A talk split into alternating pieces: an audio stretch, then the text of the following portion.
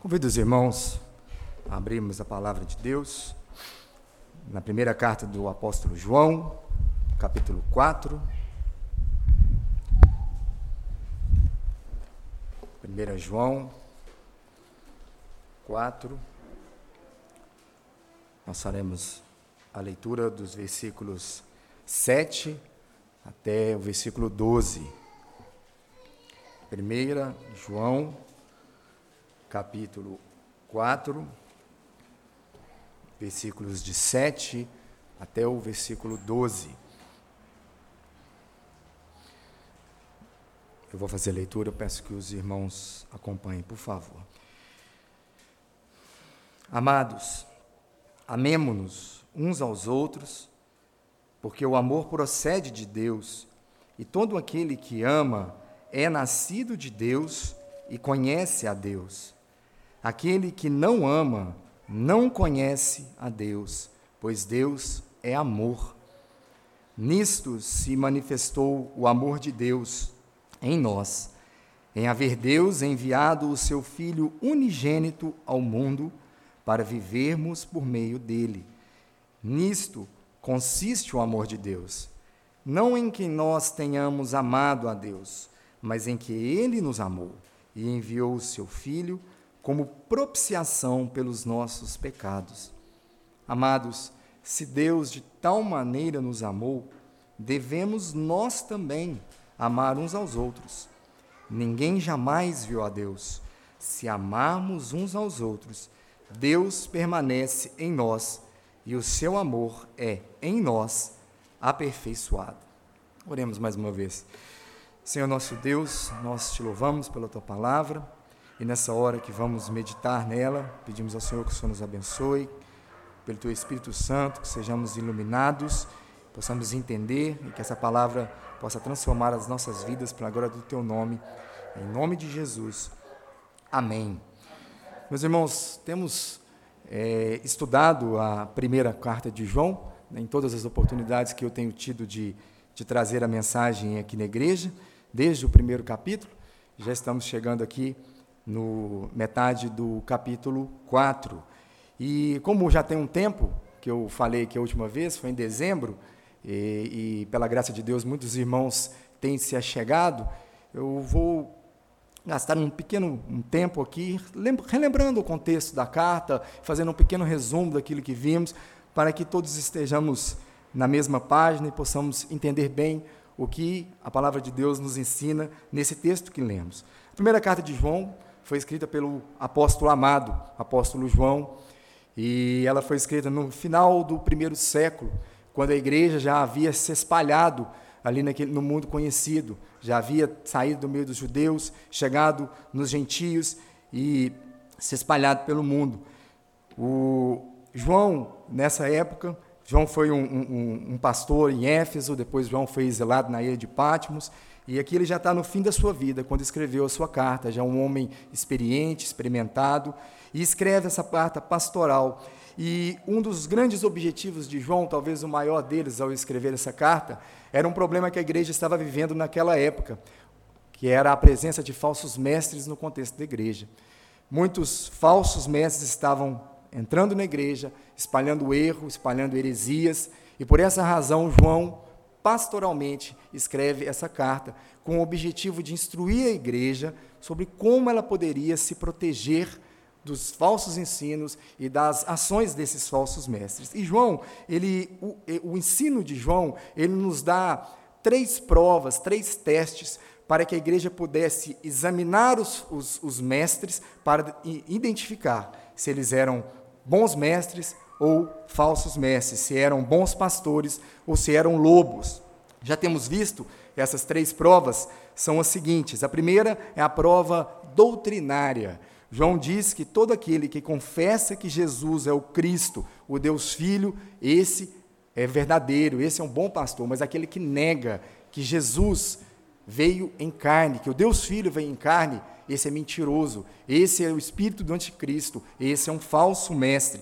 João aqui defende na prova doutrinária, ele nos ensina que Jesus é plenamente Deus e plenamente homem. Todo aquele que vier ensinando algo diferente disso é falso e ele não passa na primeira prova, que é a prova doutrinária.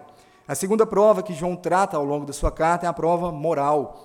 Ele diz que o verdadeiro mestre, o bom pastor, o verdadeiro cristão, ele vive na prática da justiça.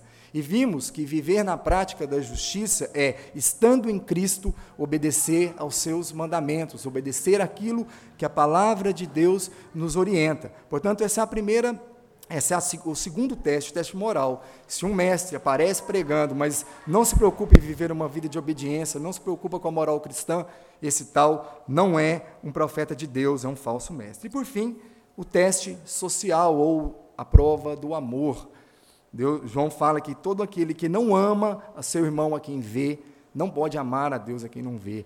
Uma evidência de um novo nascimento, uma evidência da, da verdadeira fé, é o amor aos irmãos. Terceiro teste, o teste social. Então, temos que a prova doutrinária é o fundamento. Entendermos quem é Deus, quem é Jesus, plenamente Deus e, plena, e plenamente homem. E as provas social e moral são evidências da salvação, de vivermos vida de obediência e de amarmos o nosso próximo. Capítulo 4, João começa tratando sobre a prova doutrinária. Ele nos orienta, a partir do versículo 1, que devemos é, julgar os ensinos que nos são trazidos. Lá ele diz: não deis crédito a qualquer espírito. E vimos que quando João fala espírito, ele está se referindo ao ensino que é trazido no púlpito da igreja. Porque todo, todo profeta ele é a boca de um espírito. Ele fala, ele, é a, ele fala por um espírito. Ou é o espírito de Deus, ou é o espírito do maligno. E nós devemos julgar as os ensinos, julgar os, os, os espíritos. E de que maneira vamos identificar qual é o espírito de Deus e qual é o espírito do anticristo? João nos responde no versículo 2 que o espírito de Deus confessa que Jesus Cristo veio em carne.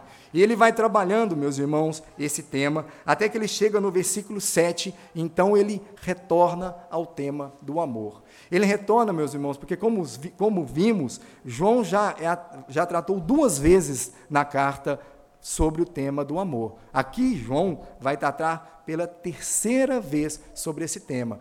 No capítulo 2, ele dedica cinco versículos para falar sobre o amor. No capítulo 3, ele dedica uma porção ainda maior para falar também sobre o amor. E agora, no versículo 4, ele volta a trazer esse texto. João vai repetindo, vai repetindo esse ensino. E mais, nas porções anteriores, ele fala, ele já diz que o mandamento do amor não é um mandamento novo, é um mandamento antigo, que é algo que já vem desde o princípio. Então, meus irmãos, um leitor da carta de João, quando vai na sequência, ele se depara com tanta repetição, ele pode pensar: João, já entendemos, já, já deu para entender, mas João segue repetindo.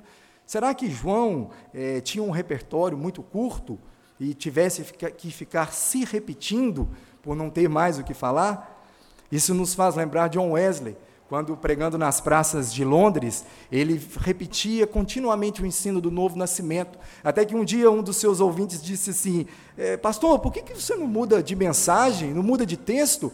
Então John Wesley respondeu: Enquanto vocês não mudarem de vida, eu não vou mudar de mensagem.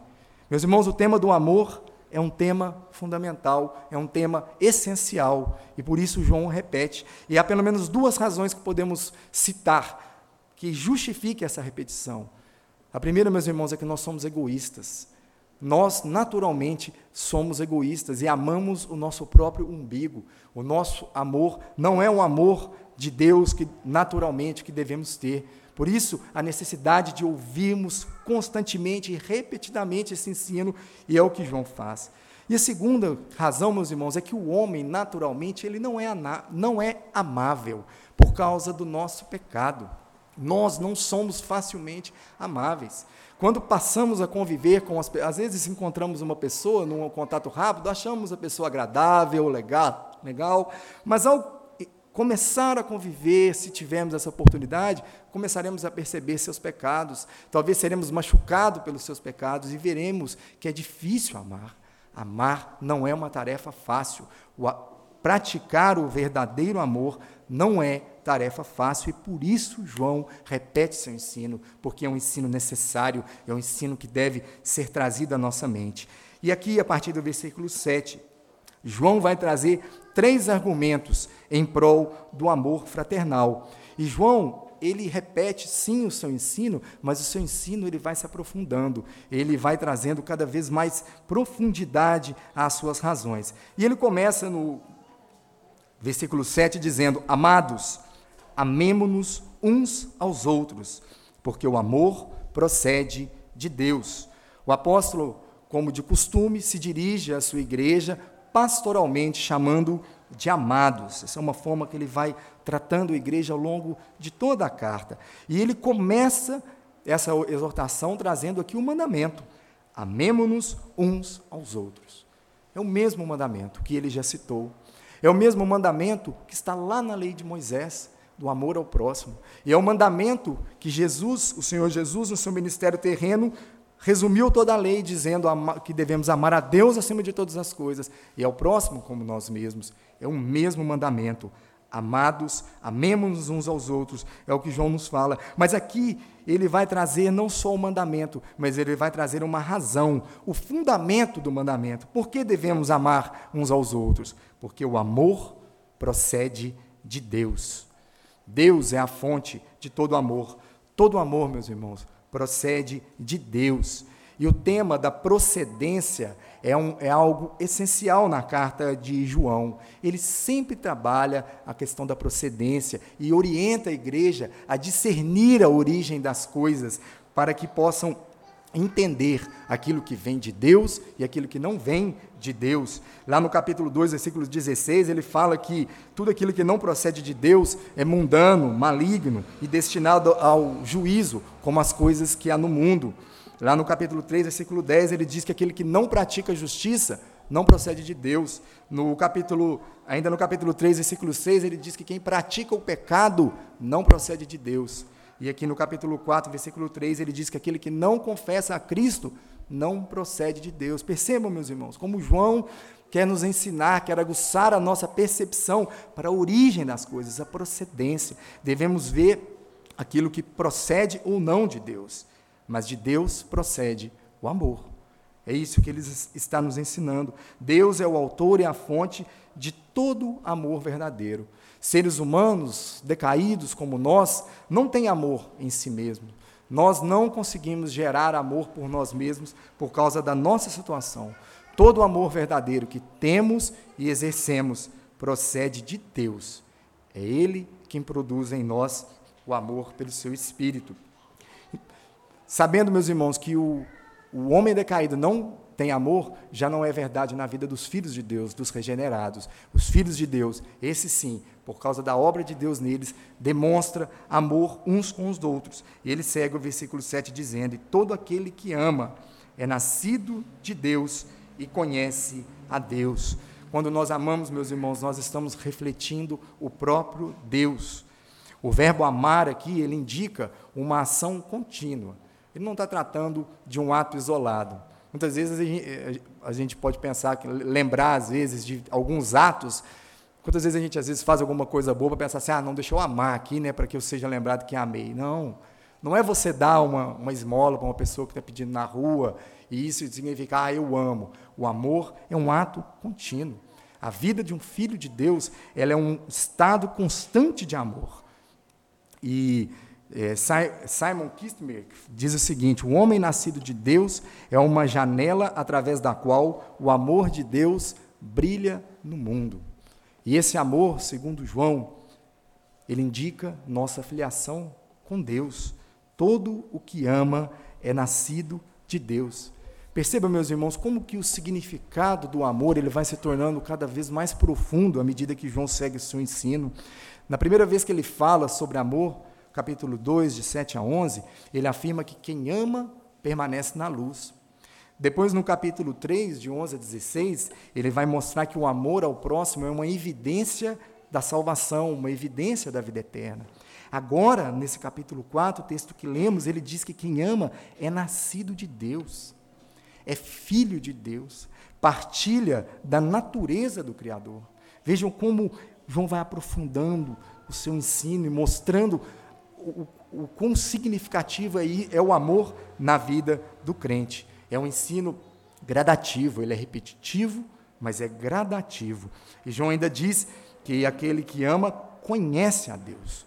O verdadeiro conhecimento de Deus, ele é demonstrado no amor ao próximo. E quando João coloca conhece a Deus, provavelmente ele tinha como alvo também os falsos mestres daquela época.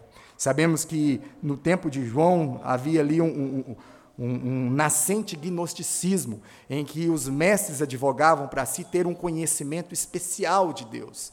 E João vem dizer que não existe conhecimento de Deus sem amor ao próximo.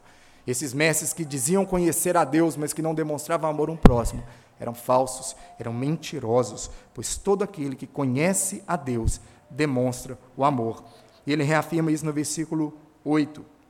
Aquele que não ama não conhece a Deus. João é categórico aqui, repetindo o mesmo ensino do 7, mas agora de uma forma negativa. Quem não ama não conhece a Deus. Meus irmãos, o conhecimento de Deus ele não é um conhecimento meramente teológico. Nós não podemos cair nesse erro. Sabemos que há pessoas que se dedicam muito ao ensino, ao ensino, às vezes se tornam até acadêmicos, mas se limitam a isso. Não adianta conhecer as profundezas das Escrituras, saber textos e textos de cor, doutrinas e doutrinas, catecismos e catecismos, se você não tiver amor pelo próximo. Porque a palavra de Deus é categórica em dizer que se você não ama, você não conhece a Deus. Um cristão que não ama e professa conhecer a Deus é a mesma coisa, é a mesma coisa de ter a pretensão de ser amigo íntimo de um estrangeiro do qual você não conhece o idioma que você não pode conversar. Seria algo similar, porque você demonstra esse amor na prática do amor ao próximo. O conhecimento por si só, sem amor, não é conhecimento de Deus. E João, aqui, no final do versículo 8, ele traz uma, uma revelação que é sua, o seu maior argumento. Aquele que não ama não conhece a Deus, pois Deus é amor. João traz defini uma definição de Deus como amor.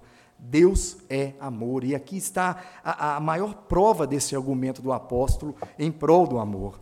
No Novo Testamento, nós podemos é, ver quatro definições a respeito do ser de Deus. O próprio João, lá no seu Evangelho, capítulo 4, versículo 24, ele diz que Deus é Espírito. Aqui no Evangelho, no, no, na sua carta, capítulo 1, versículo 5, ele diz que Deus é luz. Hebreus capítulo 12, versículo 29, citando Deuteronômio 4, 24, diz que Deus é fogo consumidor. E aqui João dá a quarta definição que aparece no Novo Testamento: Deus é amor. Deus é espírito, Deus é luz, Deus é fogo consumidor e Deus é amor. Deus é amor, meus irmãos, não refere-se apenas a uma coisa abstrata ou que Deus age algumas vezes com amor. O amor, ele faz parte do ser de Deus e todas as suas atividades são cheias de amor. Toda atividade de Deus é amorosa. Portanto, a sua misericórdia é amorosa, a sua graça é amorosa, a sua justiça é amorosa. Quando a Bíblia nos fala que Deus é luz, isso significa que todo o pecado vem à, à, à tona, todo o pecado é exposto diante de Deus. Quando a Bíblia nos diz que Ele é fogo consumidor, significa que Ele consome o pecado, porque por causa da sua justiça, Ele vai consumir o pecado. Mas essas coisas todas são adornadas por amor, porque Deus, sendo amor, Ele sim expõe o pecado, Ele destrói o pecado, mas Ele salva o pecador. A sua justiça é cheia de amor. Ele mesmo se coloca no nosso lugar e é consumido em nosso lugar para que nós sejamos salvos. Percebam, meus irmãos, o amor não é algo isolado de Deus, o amor abrange todos os atributos de Deus, todos os atos de Deus. E vemos isso de forma perfeita na obra de redenção que ele fez em Cristo. E aqui, meus irmãos, no versículo 8, ele encerra o seu primeiro argumento em prol do amor fraternal. Deus é amor, e todo amor procede dele. E essa é a primeira razão pela qual devemos amar os nossos irmãos. E aqui ele vai seguir no versículo 9. Nisto se manifestou o amor de Deus em nós, em haver Deus enviado seu Filho unigênito ao mundo para vivermos por meio dele. Agora, João, tendo falado que Deus é amor, tendo falado que todo amor procede dele, ele vai nos mostrar agora o seu segundo argumento, que é a dádiva do Filho. Deus é amor e ele manifesta o seu amor. A sua essência é o amor, mas ele torna visível o seu amor para conosco. E a maior prova do seu amor para conosco é a dádiva de Cristo, é a dádiva do Deus Filho. O apóstolo Paulo diz isso também lá em Romanos, capítulo 5, versículo 8. Mas Deus prova seu próprio amor para conosco, pelo fato de ter Cristo morrido por nós, sendo nós ainda pecadores. Meus irmãos, Deus não simplesmente é, guardou para si o fato de ser amor, ele a manifestou, ele tornou visível a nós quando Jesus veio. A vinda de Cristo é a maior prova do amor de Deus, porque a forma mais profunda de se demonstrar o amor é o alto sacrifício. É quando se abre mão de um bem para destinar esse bem ao outro. Isso é o amor. Esse é o amor autossacrificial que Deus demonstrou na cruz do Calvário, quando Jesus morreu por nós. Esse é o verdadeiro amor. O amor, quando é, nos é confortável ou quando nos convém, é um amor humano. Esse amor é fácil de fazermos apenas aquilo que é conveniente a nós, que vai nos trazer algum benefício. Às vezes você vai ajudar alguém porque isso vai voltar para você. Isso não é o amor de Deus. O amor de Deus é um amor sacrificial. E é esse o amor que ele demonstrou por nós. Ele enviou o seu filho unigênito ao mundo. E aqui João repete um termo que só ele usa nas Escrituras, o termo unigênito, o Filho único de Deus, Filho de Deus, Deus da mesma natureza do Pai. Esse termo ele traz uma ideia de singularidade, ele é o único. Deus não mandou, meus irmãos, um anjo criado ou um dos seres celestiais. Ele mandou o seu próprio filho, da sua mesma essência. Deus enviou o seu próprio filho, ele o entregou por nós, ele se entregou a si mesmo por amor de nós. E, e, e ao fazer isso, ele o fez para vivermos por meio dele. João já havia nos ensinado que Cristo veio para tirar os nossos pecados, capítulo 3, versículo 5, e para destruir as obras do diabo, capítulo 3, versículo 8. E agora ele também nos diz que Cristo veio para que vivêssemos por meio dele. Porque, de fato, meus irmãos, se ele tirou os nossos pecados, se ele destruiu a, a, a obra do diabo, ele tirou tudo aquilo que nos levava à morte, que causava a nossa morte. E fazendo essa obra, temos vida por meio dele. Deus manifestou seu amor, mandando seu filho para que vivêssemos por meio dele. E João segue agora no versículo 10, seguindo o tema do amor, dizendo: Nisto consiste o amor, não em que nós tenhamos amado a Deus, mas em que ele nos amou. João agora vai expor, meus irmãos, a gratuidade do amor de Deus. Deus não nos amou porque nós fizemos alguma coisa para merecermos esse amor. Pelo contrário, Deus nos amou apesar de nós. Deus nos amou apesar dos nossos pecados. E a Bíblia nos ensina que Deus nos amou antes da fundação do mundo, antes que tivéssemos feito bem ou mal. Portanto, meus irmãos, o amor de Deus foi nos dado sem que merecêssemos, sem que nada tivéssemos feito, sem que Deus visse que no futuro o amaríamos para então nos amar. A Bíblia não nos diz isso, a Bíblia diz que Deus nos amou livremente, por sua livre decisão, por sua livre escolha, sem que nós merecêssemos outra coisa senão a condenação, a morte e o inferno. Deus nos amou primeiro. Essa é uma verdade maravilhosa que João traz e que deve nortear o nosso amor. O nosso amor, meus irmãos, é um reflexo do amor de Deus e é uma resposta ao seu amor. Não há amor em nós. Ele nos amou primeiro e nós refletimos esse amor. E o versículo 10 termina: E enviou seu filho como propiciação pelos nossos pecados. Jesus foi dado como propiciação pelos nossos pecados. É o mesmo termo usado lá na lei, quando um animal era sacrificado a Deus para aplacar a justa ira de Deus. O Filho bendito de Deus foi oferecido como sacrifício na cruz do Calvário para aplacar a ira de Deus que justamente caía sobre nós. E por causa do sacrifício de Jesus, Deus se tornou propício a nós e nos reconciliou com Ele mesmo.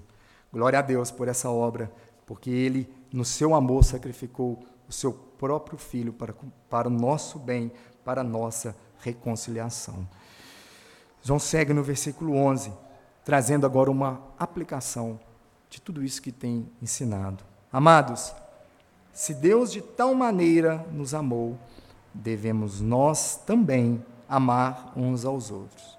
Meus irmãos, aqui está uma implicação do amor de Deus. A dádiva do Filho, ela não somente nos garante o amor de Deus, manifesta o seu amor, mas ela lança sobre nós uma obrigação. Devemos amar uns aos outros, devemos amar o nosso próximo. Ninguém que esteve ao pé da cruz e viu ali o imensurável e imerecido amor de Deus por nós, pode voltar a uma vida de egoísmo, pode voltar a uma vida em que olha só para si mesmo e despreza o próximo. Ao percebermos, ao vermos esse amor demonstrado a nós, isso deve gerar em nós um amor ao próximo. E o texto nos ensina também o modo que esse amor deve ser, quando ele fala: se Deus de tal maneira nos amou. Aqui João está nos mostrando que o amor com o qual devemos amar os nossos irmãos é o mesmo amor que Deus nos amou. O amor autossacrificial, o amor que se entrega, o amor que abre mão do próprio conforto pelo outro. Meus irmãos, aqui eu queria fazer uma aplicação. Quantas vezes, meus irmãos, temos pecado nessa questão e olhado muito para nós mesmos? Sabemos que onde há egoísmo, não há amor. E devemos estar atentos a essas coisas, porque o egoísmo, muitas vezes, ele se manifesta, às vezes de formas feias, perceptíveis, mas às vezes de, através de coisas que em si mesmas não têm pecado, são lícitas, são até boas. Eu pensei num, num exemplo, eu conheço um, um, um jovem, casado, pai de família, cristão, e que descobriu uma prática que tem feito muito bem para ele, que é a prática da bicicleta, do, do, ciclismo. Começou a andar de bicicleta e gostou muito, comprou uma bicicleta e começou a andar. E chegava do trabalho, quase todas as noites saía para andar. Sábado saía cedo de manhã, cedinho, ia andar de bicicleta, ficava até a tarde, fazendo uma coisa super bacana, coisa que faz bem para a saúde. Mas ao conviver com esse, com esse jovem, eu comecei a perceber como ele estava sendo ausente na família dele. Como os filhos dele estavam sentindo falta dele, sentindo falta do seu pastoreio, sentindo falta da sua disciplina. Como a sua esposa estava sendo sobrecarregada pela ausência dele. E ficou patente aos meus olhos de ver como que aquela prática, que em si não tem nenhum mal, pelo contrário, boa, faz bem para a saúde, é legal, para ele faz muito bem, estava trazendo um mal para sua casa e se tornando uma, um aspecto do seu próprio egoísmo, porque ele estava amando o seu bem, o seu passeio, a sua diversão, o seu entretenimento, e não estava amando seus filhos, que estavam sendo abandonados, que não estavam sendo disciplinados como deveriam. E, meus irmãos, é muito melhor você realmente sair, muito mais prazeroso sair para andar de bicicleta do que ter que ficar em casa para corrigir seu filho que se comportou mal, que está precisando de orientação. De fato é, mas é aí, meus irmãos, que está o amor sacrificial, que é olhar para a necessidade do outro e abrir mão daquilo que eu gostaria de fazer, daquilo que me faria bem. Eu pensei nesse exemplo, meus irmãos, mas cada um de nós deve avaliar na sua vida. O que tem é, aflorado o seu egoísmo? Talvez um entretenimento, televisão, viagens, esportes, coisas que você se dedica, que fazem bem para você, mas que têm tapado seus olhos para a necessidade do outro. Meus irmãos, a prática do amor exige investimento em relacionamentos. Nós amamos é o outro, eu tenho que me relacionar com o outro para amar. E isso demanda tempo, demanda dedicação. Como eu vou amar uma pessoa se eu não convivo com ela, se eu não sei a necessidade dela, se eu não sei se ela está precisando de alguma coisa? E nós vivemos tempos muito difíceis, meus irmãos, tempos em que as pessoas vão se tornando cada vez olhando mais para si mesmos, e nós temos que tomar cuidado com essas coisas. Quantas vezes nos nossos diálogos, aqui no contexto da igreja, nós conversamos com os irmãos e falamos de futebol, de política, de, até de teologia, do que for, mas não paramos para perguntar como você está. Você está precisando de alguma coisa? De uma conversa? De uma visita? De dinheiro? Do que for. Porque só sabendo isso, o que o irmão precisa é que eu vou conseguir amá-lo, que eu vou conseguir ajudá-lo, apoiá-lo. E, meus irmãos, é muito confortável se ficarmos só nesse socialmente superficial, digamos assim. Conversamos, batemos nas costas, sou gente boa, outra gente boa, e vamos para as nossas casas. Mas todo mundo tem problema, todo mundo tem necessidade, todos nós carecemos de receber esse amor e precisamos exercê-lo. E para isso, irmãos, precisamos investir em relacionamento. É nos relacionamentos que o amor se desenvolve. Precisamos bater na porta do nosso irmão no sentido de conversar. Como é que está, meu irmão? Como tem passado? Tem tido alguma dificuldade? Posso orar por você? Se envolva, meu irmão. Se envolva. E não se engane. Gente, nós temos uma visão muito romantizada do amor, que o amor é lindo, que o amor é belo. De fato é, mas o amor é difícil. Amar é difícil. Porque quando fazemos isso, quando nos buscamos amar o próximo, viver com o próximo, ajudá-lo, nós vamos chorar com ele nós vamos sofrer com ele, nós vamos passar os apertos juntos. Isso é difícil. Muitas nós queremos às vezes ficar na nossa bolha, quietinho, tranquilos. Mas o amor, meus irmãos, nos leva a investir em relacionamentos. E precisamos transformar os nossos relacionamentos para podermos praticar esse amor que nos é ordenado. E João encerra essa perícope no versículo 12 dizendo: Ninguém jamais viu a Deus. Se amarmos uns aos outros, Deus permanece em nós e o seu amor é em nós aperfeiçoado.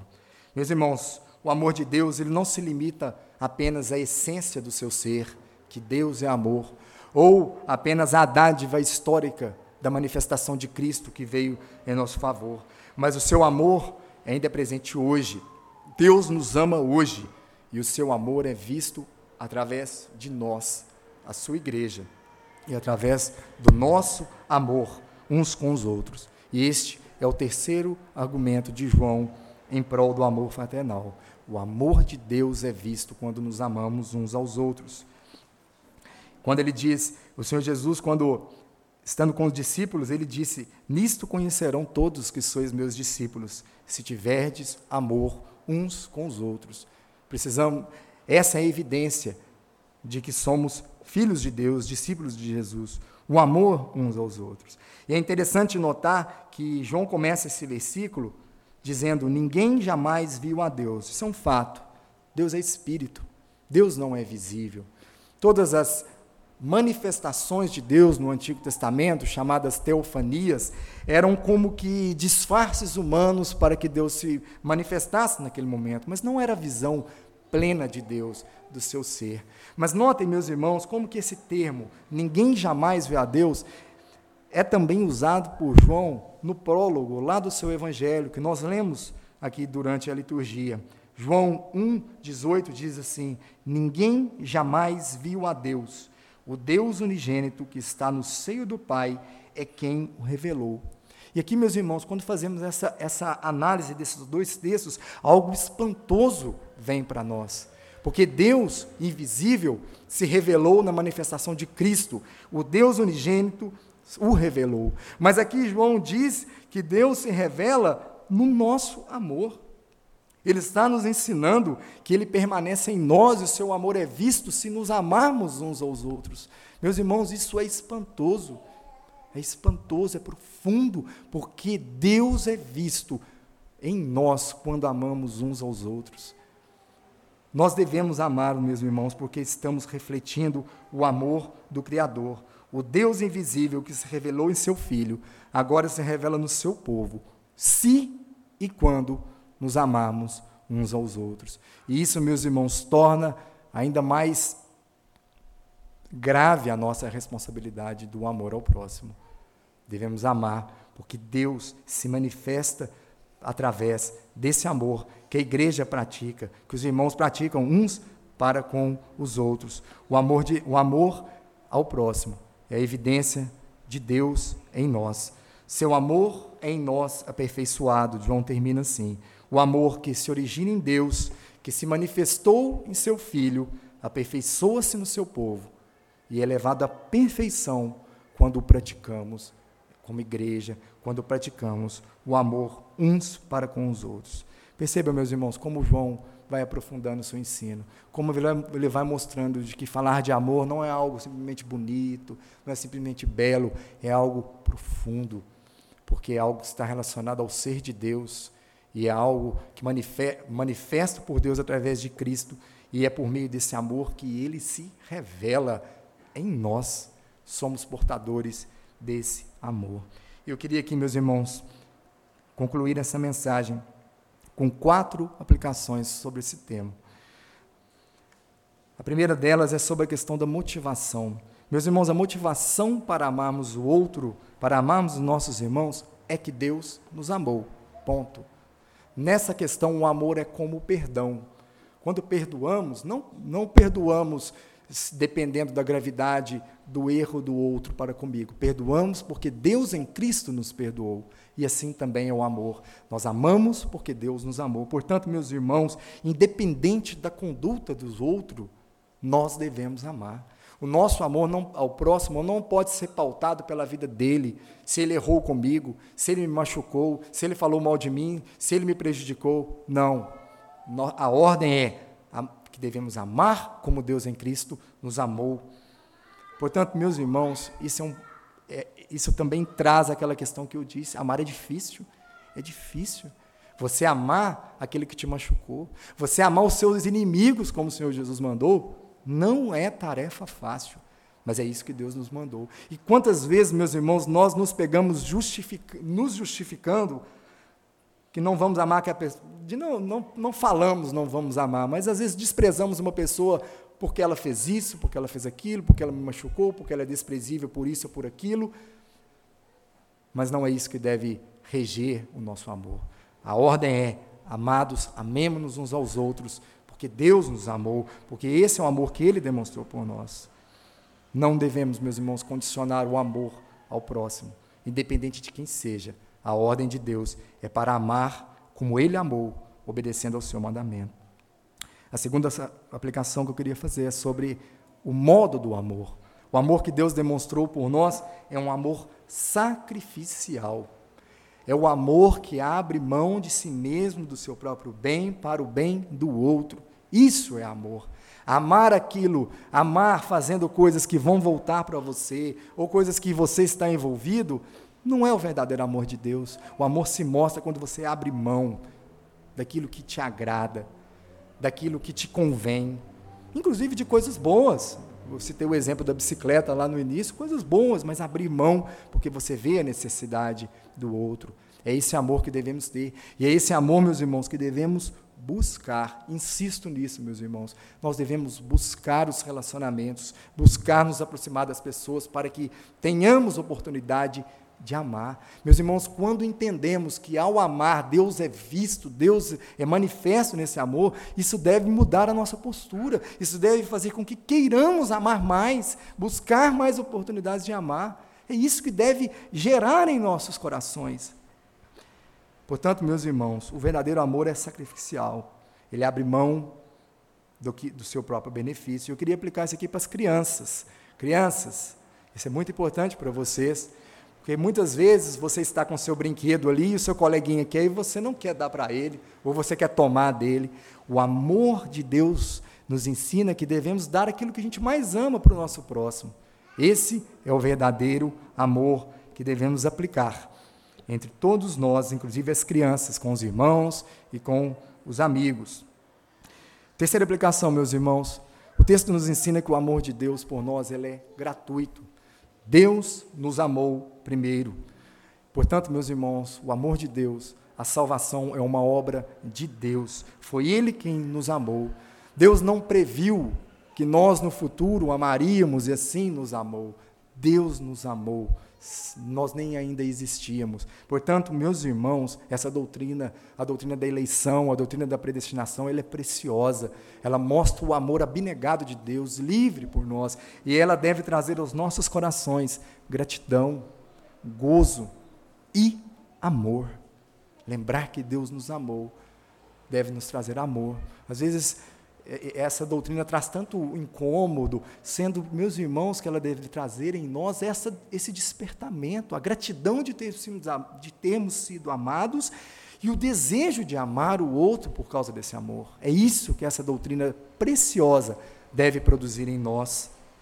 E devemos pedir a Deus que, se isso, se, se, isso ainda não é verdade na nossa vida, se essa doutrina nos incomoda, devemos orar a Deus para que nos dê essa percepção e nos encha de gratidão, de gozo e de amor, sabendo que Ele nos amou antes da fundação do mundo.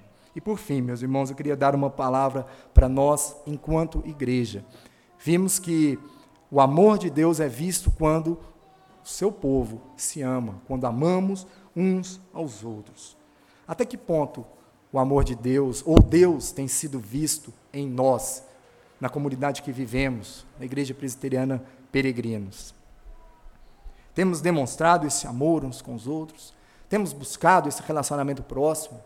Temos buscado, no final, cruzar aqui o, a, o salão, ir até lá no canto, procurar um irmão, conversar com ele, gastar um tempo, abrir mão daquele tempinho que eu ia chegar em casa e ver minha TV e ficar e descansar e gastar mais um tempo ouvindo. Às vezes ele vai ter alguma coisa para me contar, às vezes ele vai tomar uma hora de mim ali, chorando, contando algum problema. Temos feito isso. Meus irmãos, é nisso que vamos demonstrar o amor de Deus. É nisso que vamos ser reconhecidos como filhos de Deus.